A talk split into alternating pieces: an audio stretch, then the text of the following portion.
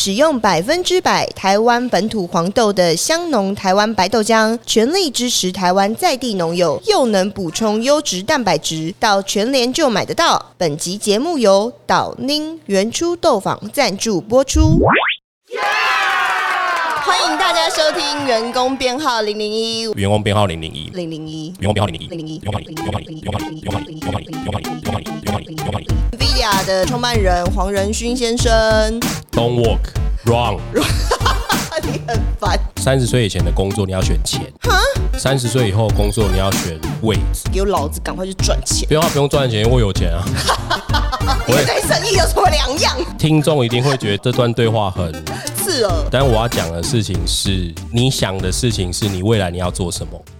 欢迎收听员工编号零零一，我是石大千。哎、我是 Terry，我们在双周三的下午四点会准时上线。哎、聊一些饮食、一些创业、一些生活上的体验。好哦，然后这几天我们在录音的当下，然后有一个很红的人来台湾，那就是那个 NVIDIA 的创办人黄仁勋先生。哇，完全没有反应啊，Terry。因为我我对他不熟，好哦，稍微介绍一下。我知道他最近都他的新闻，但我一个都没有看。稍微介绍一下他好了，他是台湾裔的美国人，哦、嗯，然后 NVIDIA 是那个半导体产业，然后大家可能哎、能不是听说那个 N 不发音吗？NVIDIA 吗？对，我不知道，好像听说是 N 不发音。好，那现在这段剪掉，回答不用不用不用不用剪掉，不用剪掉，这次刚好给大家回答我们讲讲这我听这我听说呃的啦科，普科普的而且 Nidia 听起来比较高级啊 NVIDIA，Nidia 就很有高级感。Nidia 跟跟那刚刚念什么 NVD 好多了，好不好？好吗？对，NVIDIA 回答。对对对对，就是呃，他是大家比较可能会听过他的时候，是前几年很红，在挖矿的时候显卡的部分，那时候股价非常高。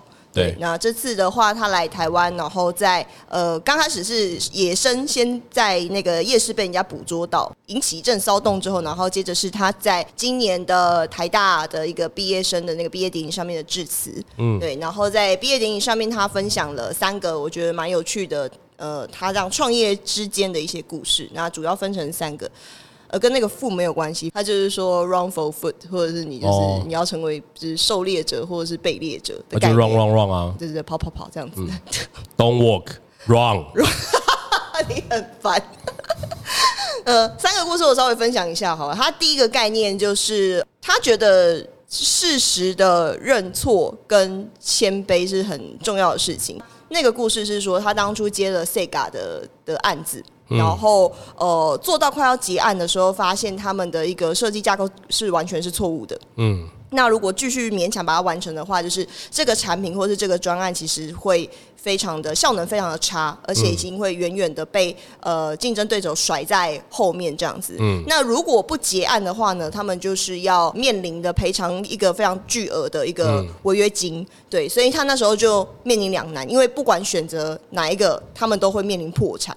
然后他最后就是呃承认他们的失败，然后跟 Sega 的一个执行长吧，我记得，然后去呃告诉他说，哎、其实我们这次的设计架构是是错误的，然后我们呃没有办法完成，我们需要一个时间去做一个修整这样子。那后来他们有得到就是 Sega 的支持，就是 Sega 愿意再给他们半年的时间去重新去做修然后。Sega 就退出主机界了。但回答就活下来了。我今天。我今天不是在讲 Sega 的故事。哦是哦你，的重点很会放，当然啊，因为我讲到电动，我怎么会不知道？也是你的领域就对了。对，所以他那时候面对了台大的学生，因为他听众是当届的毕业生嘛，他就会觉得说，呃，在场的那一些学子其实都是相对于比较成功的一群学生，他们呃常常。很习惯成功，而且很习惯就是自己是优秀的那一群人，所以面对到挫折或是错误的时候，其实呃不一定会放得下身段去认错，并且去做下做对的调整。对，所以他觉得这件事情是很重要的。然后第二个故事是当时有在研发一个技术，可是那个技术在当下其实是不够赚钱的，然后他们好像是呃维持了大概十年的这样子的发展吧，然后一直默默的生根，然后遭受到股东的质疑，然后遭受到市场的一些质疑，整个营收状况不是很好。那后来时机成熟了之后呢，它这个东西也呃设计完成了，然后上市之后，其实获得非常大的的回响，嗯然后大家都在使用他们的东西，然后获得一个很大的一个营收的利润这样子。所以第二段故事是告诉在场的学子是，如果你觉得这件事情是对的，然后它是有前瞻性的，你就要先弯下身段，先呃蹲低再跳。这个你有什么感触吗？为什么我觉得他讲的故事跟我知道尼迪亚的故事有点不太一样啊？你知道尼迪亚一直没有蹲低在跳啊，他一直很赚钱，是不是？他他没有他没有一直很赚钱，但他的东西就是比 M D 贵啊。那贵有？卖得好吗？就是 Nidia，其实就我自己了解，它濒临破产然后两次吧。嗯嗯嗯。然后就是因为它市占率一直上不去啊。嗯。因为它因为 AMD 就是它显卡的最大对手就 AMD 嘛。嗯嗯。虽然说现在我们往回来回来看，感觉 AMD 已经被打到不行了。嗯。可是其实，在早期，其实 AMD 的机海策略跟它的低价策略，其实是有成功占据 PC 市场的。就是此一时彼一时。对，那只是说一阵一阵，只是说 Nidia 它撑到了挖矿。嗯，撑到了现在 AI，撑到现在绘图，现在撑到现在就是才有办法往上走嘛。嗯，所以他讲的那些东西我不知道，我觉得他一直都不是所谓的蹲低呀。嗯，Nvidia 一直都是在市场上面，他都一直是以我是高规格品在看待自己的品牌。对，可是可是他那时候他那个第二段故事讲的是他要做一个这么先进的技术，可是当我觉得那不叫蹲低耶。嗯，我我觉得可以讲他。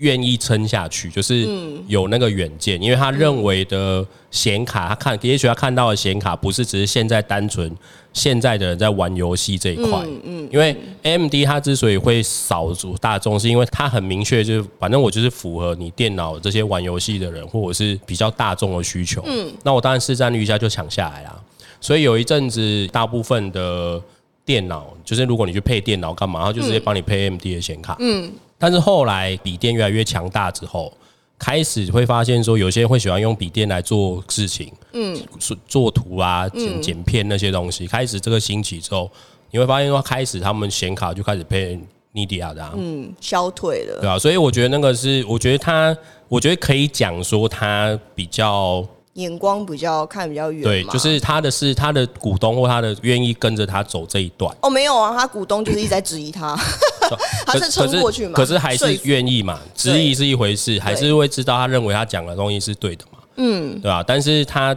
我会觉得他那叫不不叫蹲低耶？蹲低是我讲的啦，蹲低是可能描述的部分不够。他的姿态一直都很高啊，有比你高吗？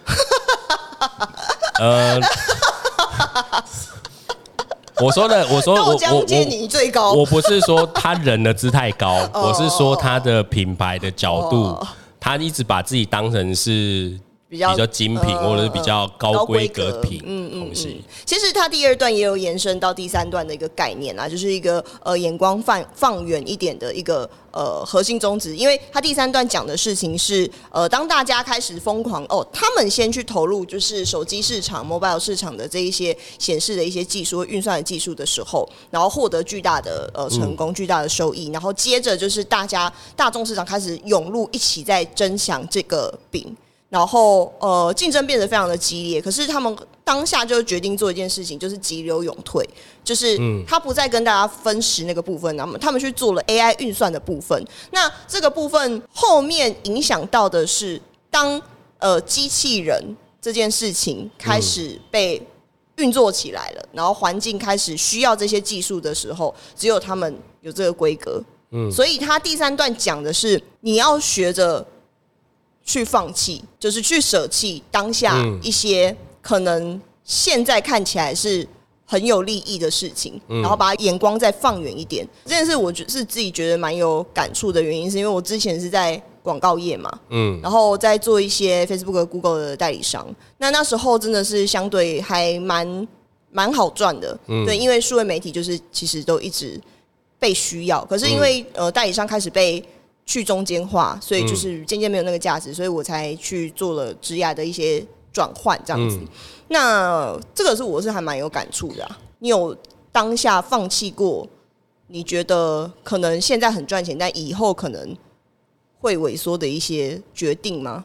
但我自己会觉得，他现在做的这件事，比如说刚你刚刚讲，他现在做做做像 AI 那个那个部分，嗯，其实我觉得跟他当时做显卡那个时候，嗯，他所坚持的事情，其实他是没有变过，就是延伸去做。因为他当时如果他真的要去跟 AMD 抢食市场的话，嗯，他一样可以推出跟 AMD 一样的规格或一样的价格的东西，打一样的圈去去做那样的事情。可是我觉得，至少我目前听起来，他现在做去做 AI，跟跟他当时没有去跟 AMD 去。抢食那块市场，我觉得他的想法跟决策其实是一样的。嗯，对不对？不知道，但至少会知道他的呃逻辑思考是一直是维持是一样，他这个人没有变过。嗯，你说他之前他没有跟 MD 抢，你去你现在会觉得他是对的，可是他濒临破产两次，哎，就是现在是一个结果啊。对啊，就是你现你现在会觉得是 OK 的，可是他当时如果真的不小心。一个月没过了，他就破产了。嗯，然后大家会觉得他是对的吗？我不知道。所以，呃，可是至少我现在目前听他这两段故事，会觉得他其实做的事情都没有变，他的想法也没有变过。嗯，他就是一直在往他认为现在的人所看不到的事情，我还没开始做的，他就先去做。我觉得有价值的是他商业的眼光吧。当然啊，我觉得重点是至少是之前他在显卡战争活下来这件事，就让他现在在做事情或讲事情的时候会更有 power。嗯，对对对，现在谁在讲 AMD？有够呛啊！总之，我觉得会建议大家可以有时间可以去看看那个影片，我是觉得蛮有趣的啦。嗯，那你最近是不是对于就是布布有一些？然后就就是我蛮喜欢车子的，就是跟听众讲一下。就是最近那个有个啦啦队队员，韩国来的蛮红，对对对对对，好像叫李多惠吧，对啊，嗯，他就最近有个新闻，就写他在家在韩国买了一台车，然后换算下来台币四十万，对，这样，然后五高雄，韩国买韩国车是国产车的概念，五高雄，而且你知道在韩国有规定哦，如果你新城的大楼啊，嗯，它的那个停车位是要免费给住户停的哦。你是不用买车位的，可是他这样子计价方式也是都会包含在里面吧？呃，有可能，可是至少怎么讲，就是至少让你的感觉 k m o j i 会好很多。没有，我对我就觉得就是总价就是总价。嗯，我觉得不一定哎，我觉得不是这样讲。好，反正就是他基本上就是要设定，就是房子的那个是要给可以给车免费停，然后再就是四十万这个车价，可能大家的爸爸现在是。六十几、六十几岁的人可能才有经历过，就是我们现在不管，就算我们买那个最便宜的 Toyota 的亚瑞斯，嗯，或什么的，可能我上次去看，然后现在都要七十几万了。李多惠才二十五岁，他就已经可以负担那个四十万。呃，虽然说有些人可能会说那台车是超小车，就是其实你你知道那台车它其实。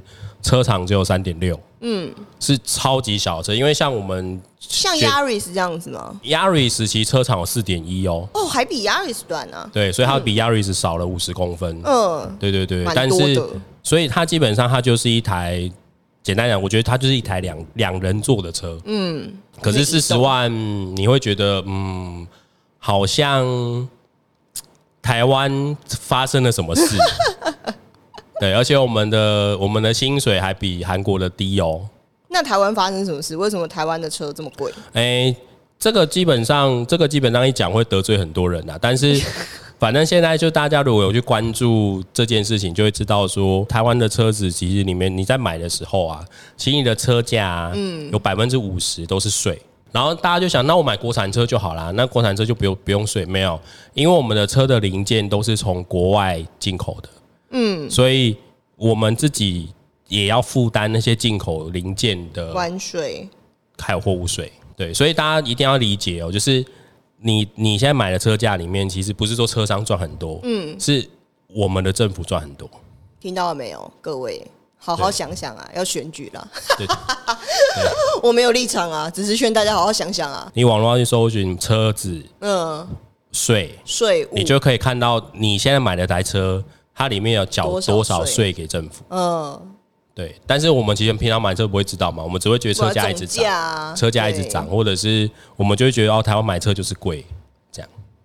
好啦，我觉得之后还有一些车子的有趣的小故事，你可以慢慢分享啦。因为不要买插牌，气死！这件事情，我希望下次录音的时候，我不需要跟大家分享，就代表说他已经解决了。哦，他有一些私人的小恩怨啊。对对对对对对，我们先卖个关子。对，没错，卖个关子，不要买插牌。好，那我们话不多说，立刻进入今天的主题了。我们转换一下心情来聊员工编号零零零相关的职场主题啦。那呃，我们之前其实每一集的一个。一个核心都会有讨论一个话题，但是我们常常在呃我们在讨论一些提纲啊，或者说我们这频道上面要讲什么的时候，有时候会提出一些小题目。嗯，然后那些小题目其实有点琐碎，所以我们但是那些题目我们又觉得很有趣，可以来聊聊看。所以后面我们决定就是呃之后会有一个新的系列，叫做“坏坏闲聊”系列。坏坏的话呢，就是为什么的那个坏。那呃会提出几个问题，然后我们互相讨论一下，互相分享一下。那今天的话呢，第一题就是来聊聊呃远距离上班，就是在家工作的这个问题。为什么大部分的老板？不愿意让员工在家上班，那或者是说，呃，在家上班真的是会比较不认真吗？那在公司就真的会比较认真吗？这些，嗯，然后你可以先分享一下你听到的。对我是我是因为听到我朋友的事情，我才才跟大千说，我觉得我们可以来聊，嗯，这件事就是我朋友他的公司，他们就是可以在家工作，是可以申请在家工作，是没方便问一下你朋友是什么产业吗？诶，不方便。好，我们节目就到今天结束，谢谢各位。不方便。好，他就是可以在让员工申请在家工作，嗯，然后是一到五都可以哦。全公司都可以吗？全公司都可以。后来他们在某一天的时候，他们突然，他们人资突然接到了一个公司的人资打的电话。人资突然接到一个公司的人，他就说：“哎，您好，请问你们，你知你们你们公司知道有一个人叫叉叉叉吗？然后知道是我们的员工这样。”那你知道他也是我们的员工吗？哦，职场渣男渣女啊！这样，然后他就他怎么可能不可能？因为他怎么怎么怎么怎么在我们这里投劳健保不是对对对，然后所以后来他们就去查这个人，他叫我朋友的 A 公司在家工作。嗯，你是不是差点讲出来？他在 对在家工作的时间就去 B 公司做正职工作，所以他有两份正职，好爽哦！对，然后他在同一个上班时段。哦啊，工作都有如期完成吗？哎，这我这我不确定，但理论上应该是有，不然不会这么这么久不下去。因为好像经过快一年的时间才被才被发现。久哦。对对对对对，所以这件事情就掉掉之后，他也清查所有在家工作的人。嘿。然后他们就开始因为这件事情变成就哦，我好，我不我不要再让大家开始在家工作了。嘿。然后他们也有去劳工局问，劳工局说这就是童工，所以你是可以解雇他的。是没有问题的，这样。那那之前的支付的薪资可以？没办法，你就是给了。哦，所以法律没有保障雇主，但是你就可以，就是那时候你就是可以解雇他，然后变成就是你不需要给他资遣资遣费，但是你之前给的薪水你也不能要回来，因为他还是有给你贡献。可是，在投劳健保的部分是不会发现的吗？呃，我觉得这个东西大家自己心知肚明啦，因为劳保是可以投保没问题的。可是健保有些时候人有些人会跟你讲说什么谁谁谁比较便宜，所以他就去投自己保健保。那劳保就算你有五个公司，你可以投五个劳，那那也是没有问题的。所以他们其实也彼此不知道的几率还蛮高的。你说健保是有的员工跟公司讲说哦，我自己保健保，对对对对对对对，哦可以这样子哦，可以可以可以，只是说没有人会愿意。哎，我我我要讲我要讲，这是违法的哦是，但是有些人会这样做。其实我没有那么确定他们劳健保，但是反正这件事就是发生了。嗯，对，流程上好神奇哦。其实不会神奇啊，因为其实说真的，他如果在家工作，其实你也不会知道他在做什么。但但其他人因此被取消在家工作的选择，后来公司还稳定吗？你应该还 OK 啦。哦，对，应该 OK。所以其实你是反对在家工作的。没有，我是希望大家都在家工作，你就不用付，我就不用付办公室租金。如果有一个员工跟你讲说：“哎，老板，我就是还有另外一份工作，明着跟你讲，但是你交付的工作没有没有没有没有。”我其实相信那件事事情发生之后，我就我就回来，之后跟我的员工开会的时候，我就特别提这件事。嗯，我就有说，我们跟你的我们跟你的员工契约签的是早上九点到下午六点。嗯。那你在这段时间，你就是不，你就是只能做我们公司的事情。哦，了解。那可是因为我不会因为这样，我要去开始去架什么监视器啊，嗯嗯嗯，去看你就是你在家什么样。因为我之前听说有人可以在家工作，但是他必须开视讯哦，开视讯，好变然后他，然后他们只要就是你离开超过五分钟，他他们好像就会安装一个软体，他就会开始响。应该是说有一些那个可有装置，就是它会跑出在你的电脑上，对你就把它按掉代表你有在电脑前面这样对对对之类的。然后我也跟他们讲说，其实我们不会鼓励你去兼职，嗯，但是我们也不反对你去兼职，因为哦真的吗？对我们也不反对。这样，那你就是你就时间就是在你自己下班后所以下班后他们可以去兼职。对对对对对对对。那你如果想要在别的地方增兼正职，嗯，又想要我们在我们这边兼正职，那我们可能就是派谁，你就去找可以的。可是他如果晚班正职可以吗？可以啊，当然可以啊，就不要影响到正不要影常的九点到六点这了，样，不要影响到。就好了。好屌哦！其实我我跟你讲，我很支持在家工作。像我们公司现在是可以一一周申请两天在家工作。其实你让我真的，你真的让我选啊，我会说我想要把这个东西拿掉，哦，就不要了，就不要了，就全部都进公司，就全部都进公司。嗯，我觉得那个是我觉得那个是福利。嗯，我觉得很多时候是员工他不理解为什么我我让你有这个东西是好的。他可能不觉得是福利，对对对，或者是嗯。说他他可能觉得是福利，但他他会觉得说，嗯，我在家工作，反正我都是用电脑，我都是又可以远端，嗯。为什么我一定要在公司？我觉得如果可以独立作业的话，其实在哪里工作都可以。因为我遇过一些比较可能呃外资的公司，然后他会让一些呃同仁们其实不一定是要进办公室的，嗯对。然后比较洋派的公司通通常比较多这样子的机会，嗯对。所以我有一些朋友甚至是他是在国外。或是他在环岛，然后可能在每一个县县市，就是都住一个月，就很屌。然后不然就是有的人他是其实在什么德国，然后反正他时差就自己调整，然后可是他在上班，嗯，对，就是就是比较有多种多样化机会。这其实就是我，这其实就是我要讲的。我觉得在家工作这件事，其实很吃员工的素质。哦，对，确实，就是呃，比如说你看，像我，我其实是很赞同在家工作的、哦。嗯，对我甚至希望你们全部都在家工作，我这样可以不用付办公室的租金。因为你只要去掌握他的 KPI 有没有达成就对好了。对对对对，但是你看我施行，因为我们从疫情开始到现在，我们施行了两年的时间，快两年的时间。你现在问我，我的答案竟然是我有点想把它拿，就是我会想把它拿掉。是因为你这两年的时间，你有一些觉得诶、因为你会觉得有很多不方便的地方，哦，然后你会多了很多员工在跟你讨价还价。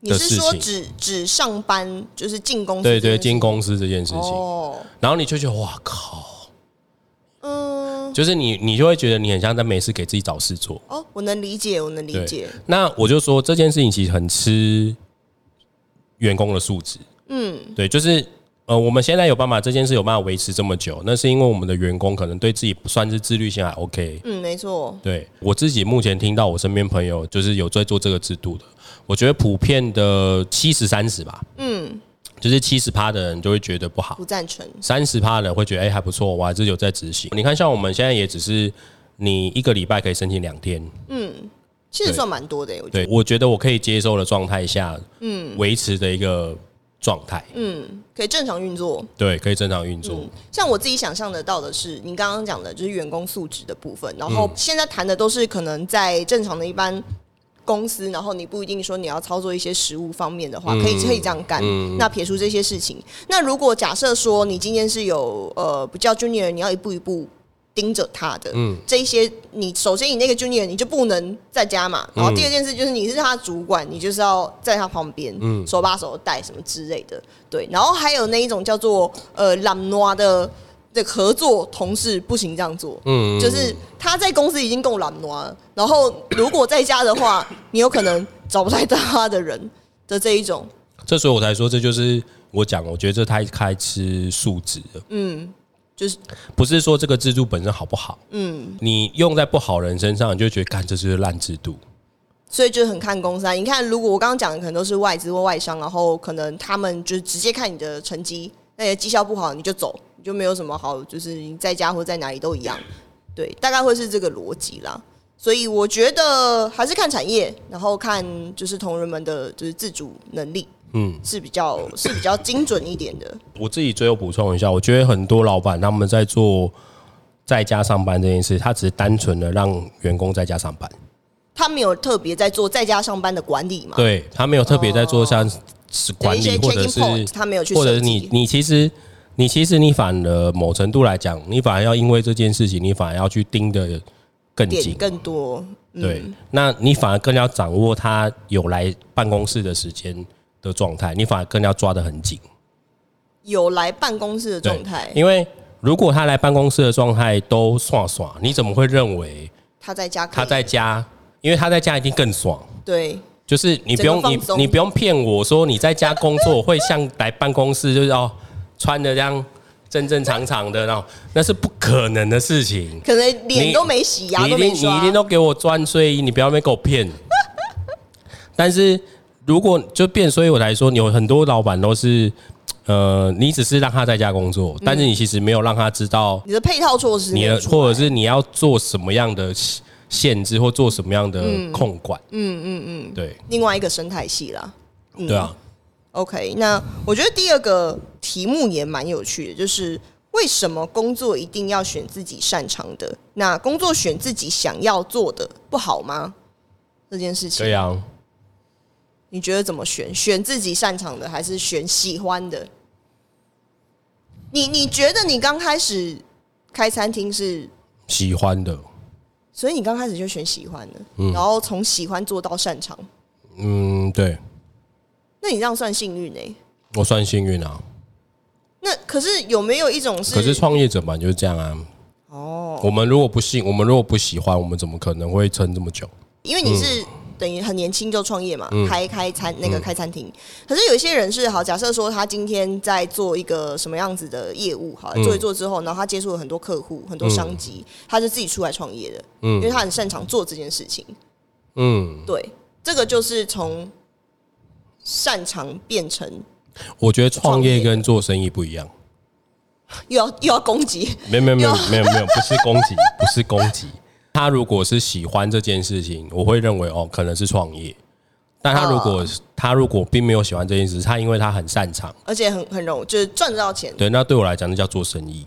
哦，不是说做生意就不好，因为做生意还是可能赚很多钱，嗯。对，我是觉得啦，就是因为不一定每个人从刚开始年轻的时候就会创业，然后并且创业成功，嗯他有可能是呃出社会一阵子了，甚至甚至说中年创业之类的。嗯我的看法是，刚开始是可以做有兴趣的事情，嗯就是你年轻的时候去做你想要做的事情，要去尽量去试。可是嗯到一定的阶段的时候，你就必须要选择你擅长的事情。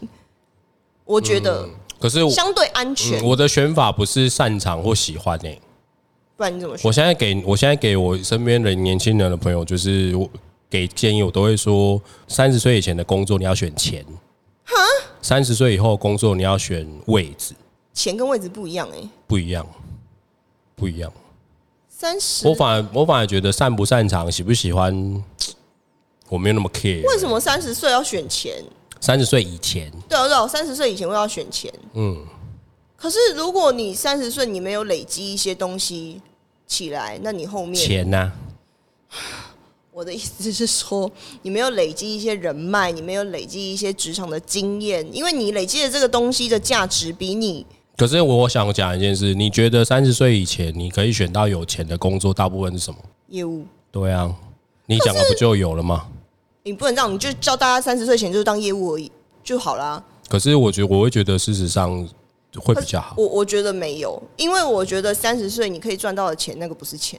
我觉得我讲的钱的概念不是是指说哦你要赚很多钱，啊，不然呢？我觉得选钱的意思是指说你不用去奢望你三十岁以前你可以得到什么样的能力，那是不可能的事。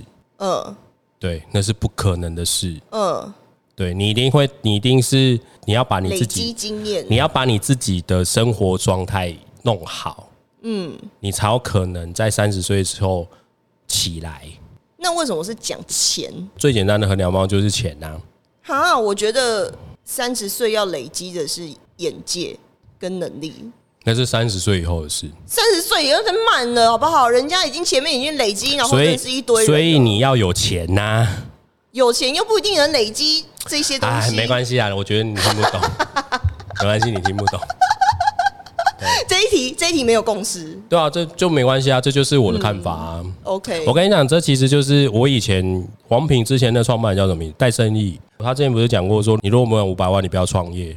那个时候他讲这句话出来的时候，大家不是怕骂的要死，嗯，那怎么富二代啊？因为你有钱，怎么在这样讲？嗯嗯我当时也是，就是我也是觉得说，妈，你就是因为仗着家里有钱，嗯，这样，嗯。但我现在到了四十岁，嗯，我觉得我听懂他在讲什么，所以你觉得他这句话是对的？我觉得他这句话是对的可，是你当初创业你没有五百万啊，啊，所以我是错的啊，就比较辛苦。对啊，我是错的啊，那这样子我觉得是个空话啊！你越有越多的钱，你创业就相对的比较容易成功啊、对，这就是我要讲的。所以你在三十岁以前，你要累积自己的财富。那不能去累积一些有能力没有没有用啊！我跟你讲，我现在所有的人脉都是我三十岁之后认识的，三十岁之后，三十岁以前都没有用。你认识的新创，我跟你，讲，为什么我会这样讲？原因是因为人脉，人脉，大家都讲人脉，人脉，人脉这种东西什么时候会建立？是你有你有价值的时候才会成立。是没错，对，就这么简单。把自己搞有钱了，再来说，哎、我我大家可能会觉得哦，这件事情很很符现实很现实，就是把自己的经济状况弄上去之后，你才有可能去见到真正对你有帮助的人。OK，没错，跟我的经验可能不太一样。你之前也是做业务，对，老实说，我做业务我不是一直很赚钱的原因，是因为我当一线业务是最赚钱的，可是我当主管的时候，其实薪水没那么好。但是你什么时候当主管？二八二七二八的你时候，多久之？你多你做一线业务做多久？二二六年吧。对啊，那你至少做六年呐、哦，没有，我前面不赚钱啊我。跟你讲，我讲的东西是我啊，一定要讲很明白就对了。对，有很多年轻人现在为了追寻他自己的理想，嗯，他会去一些社会企业或者是一些什么在地创生或什么的去工作，嗯，那他们薪水领的很少，嗯，因为他们觉得他们在累积他们的经验，但其实那些经验之后都没有用。呃，可是他们追求的是，他们投入社会经验是他们喜欢的，那他们追求的是赚钱吗？所以我就说，那他之后要追求什么？对于一些议题热情投入吧。那不就是三十岁之后，他可能想要做一些事情，不是吗？哦，是啊，那你就先去赚钱，你举了一个非常极端很好的例子。就是就是就是很现实的事情啊。是啊，是啊，就是是很现实的事情啊。商业很我跟你讲，确实很多人都会觉得自己很年轻的时候，哇，反正我还年轻，多看看，嗯，多选择，嗯。我想我以前也这样想，我以前也这样想，嗯，对，所以如果你对你女儿一毕业你就叫她，你给我老子赶快去赚钱，不用他不用赚钱，因为我有钱啊。你跟对生意有什么两样？不是，可是问题就是在于，他就是听众一定会觉得这段话、这段对话很刺耳。很刺耳。但我要讲的事情是，你想的事情是你未来你要做什么，嗯，确实，对你最终目的想要做到你最终目的要做什么。啊，如果他最终目的就是要帮助企业小农，他没有很想要赚钱，那他就去吧。啊，可是如果今天是要你你要帮助企业小农，你还是要赚钱。你还是自己本身要有能力你，还是要赚对钱。对我跟你讲这件事情，大家听起来一定很刺耳，没错，那没关系，我无所谓。反正你有钱，你愿意听你就听啊，你不愿意听没关系，你就继续圆你的梦。哦，有够呛。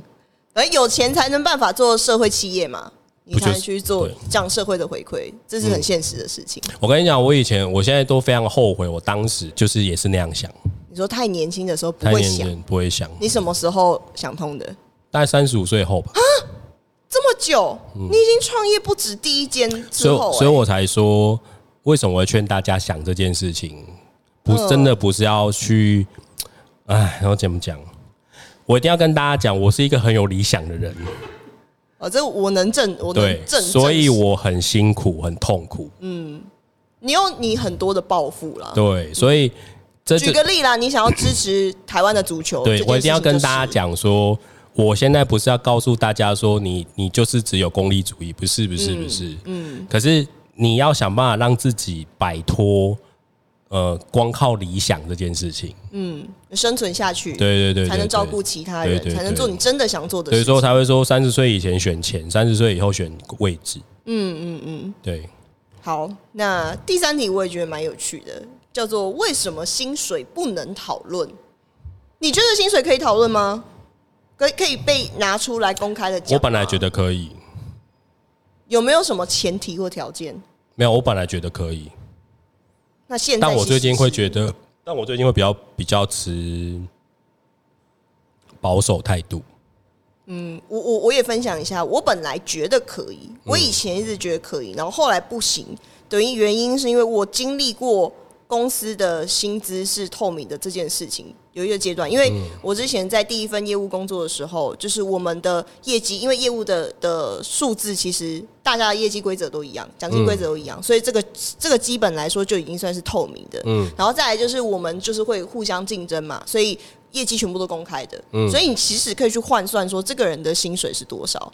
嗯，然后我觉得这件事情在那个职务上面很好的状况是，你可以互相激励，觉得看别人业绩这么好啊，然后领那么多，业绩这么差，就是你就是薪水是这样子，然后互相去竞争，那这个是一个好的一点状况。但是因为他的工作可以被量化，所以今天薪水拿出来讨论，我觉得是 OK，而且是好的，是正面的。可是今天如果工作没有被量化的时候，这件事情比较危险。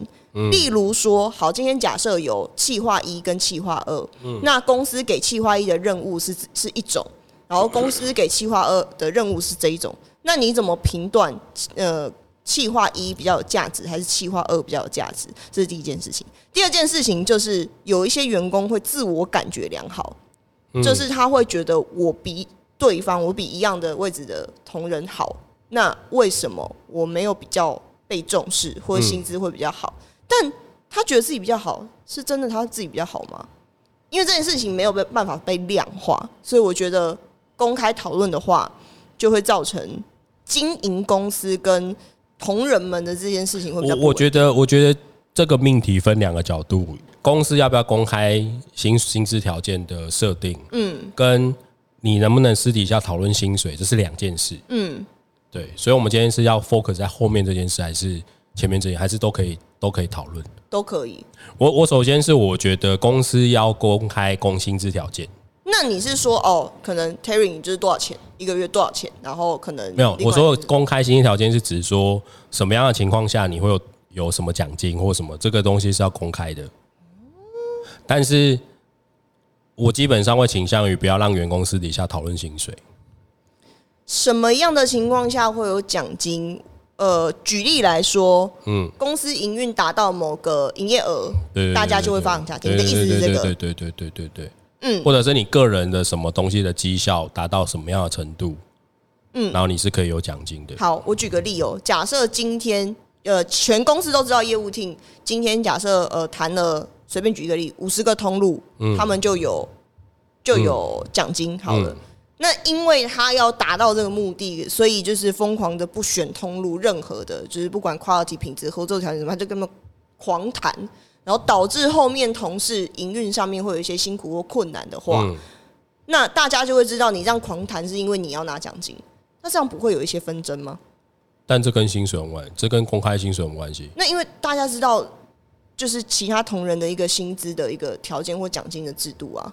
其实我后来是觉得不应该公开，就是他要有条件的，就像我刚刚讲的，如果公司营业额达到某一个条件，那大家都有钱可以领，但怎么领不要讲，他应该是每个部门或是每一个人依他的贡献度，因为我我的看法是贡献度这件东西没办法量化，我可能觉得我贡献很多，可是老板可能觉得我没有。没有没有，我觉得那么多。但我可以，但我我可以理解你所讲的。但我想讲一件事情，至少至少在我看到的一些资料上面，在先进的公司营运管理里面，这件事情是的开倒车的哦。你说不公开不讨论这件事吗？这个开倒车的哦。但当然，我不是说所谓国国外的月亮一定比较圆，或者是国外的制度一定比较好。嗯。那我的意思是说，那为什么他们会认为这是一件？需要改变的事情。嗯，为什么？我觉得它背后一定是有它的原因的嘛。因为很多时候薪资这种东西，它会潜藏很多歧视在里面。哦，对，男女，对男女，然后业务单位跟非业务单位，嗯，然后还有就是呃领奖金的时间，嗯然后或者是说有些可能我又给你比较严苛的条件，嗯，我给他比较好比较不严苛的条件，嗯。之类的，你讲的东西东西我能理解，嗯，因为它是人性的问题，对，它是人性，因为只要有人性，就一定会这样。那为可是为什么国外他们一些在比较先进的管公司治理管管理制度里面，会希望这些东西是薪资条件公开透明的？它一定是有它的道理在。嗯，所以我说真的，呃，这就是我所讲的，公开是一回事，讨论是另外一回事。嗯，那我们到底要做到什么程度？你刚刚我一开始问我说，你就说，诶，你觉得呃薪资可不可以讨论？我那个时候我就我的我就说我以前觉得可以，嗯，但我现在我比较保守，我也不会马上讲不行。可是我的保守是因为我老实说，我自己也面临跟你一样的问题，就是我认为国外的制度，它是我希望可以往他那个方向走，嗯，但我认为在公司治理里面这会有问题，嗯。所以我就说我是保守的，就是我没有办法马上给你一个答案，说二选一这样对，但是我目前会倾向于，好像比较偏向于你刚刚所讲的那个状态。我想要讲的另外一件事是，我之前在制造科技业的时候，嗯，就是其实人资 HR 它有一个每一个职务每一个职等它的薪资条件的一个固定的 range，它是非常明确的。你今天读硕士，你就是加三 千。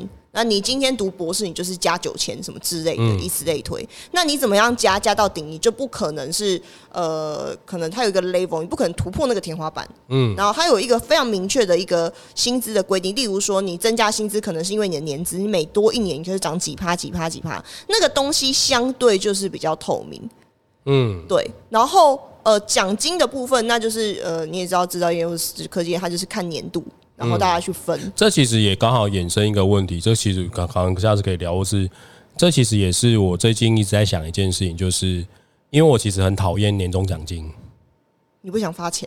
不不不不不不不不是不是。我还依稀记得过年的时候你脸上有多臭。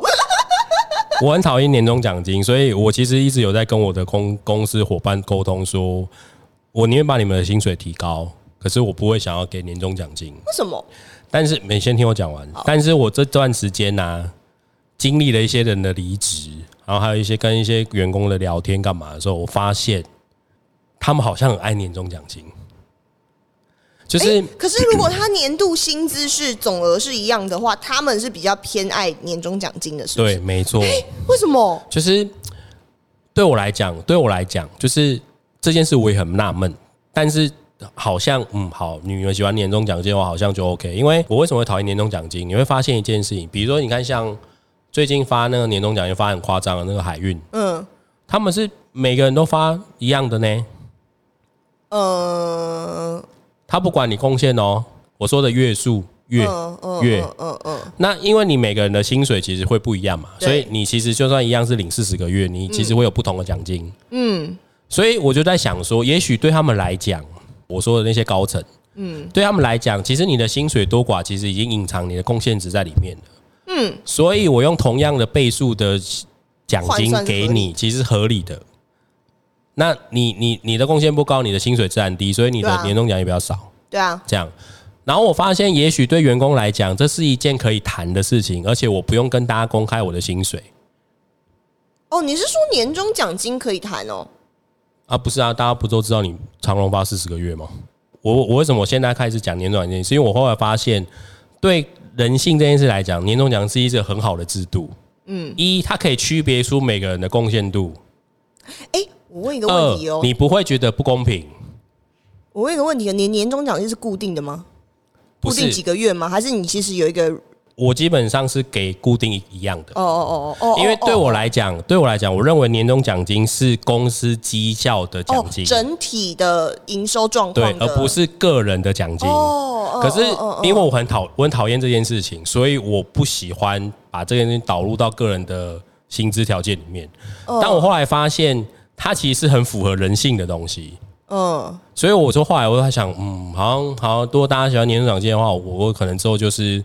往那个方向走，哦，因为它一方面解决了你我所谓的我所谓的不公平这件事，嗯，一方面也解决了你你所讲的可能会有产生沟通上或者是不公平上的问题。对啊，而且年终奖金就是对于那个员工离职率也有帮助吧。所以当年终奖当大家可能比较在意年终奖金，你把重点放在年终奖金这件事的时候，其实你根本不用去讨论他是不是是不是要讨论薪水。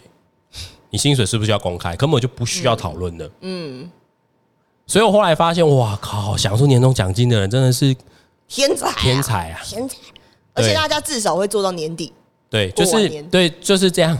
我真的，我我我本来很讨厌年终奖金哦，我最近这一趟思考，像我这样这几个月这样思考下来来，run 下来，我真的觉得哇靠，天才啊！我还是不喜欢，但是你们喜欢就好。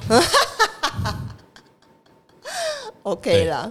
好，所以还是看每个公司的营运状况，然后还有我觉得呃公司的一些就是不同的组织、不同的一个导向的部分，薪资我们两个还是相对希望不要完全公开透明了。对啊，对，那提供给大家参考啦，各位老板。那今天的节目就到这里哦，谢谢好，，谢谢，拜拜。拜拜。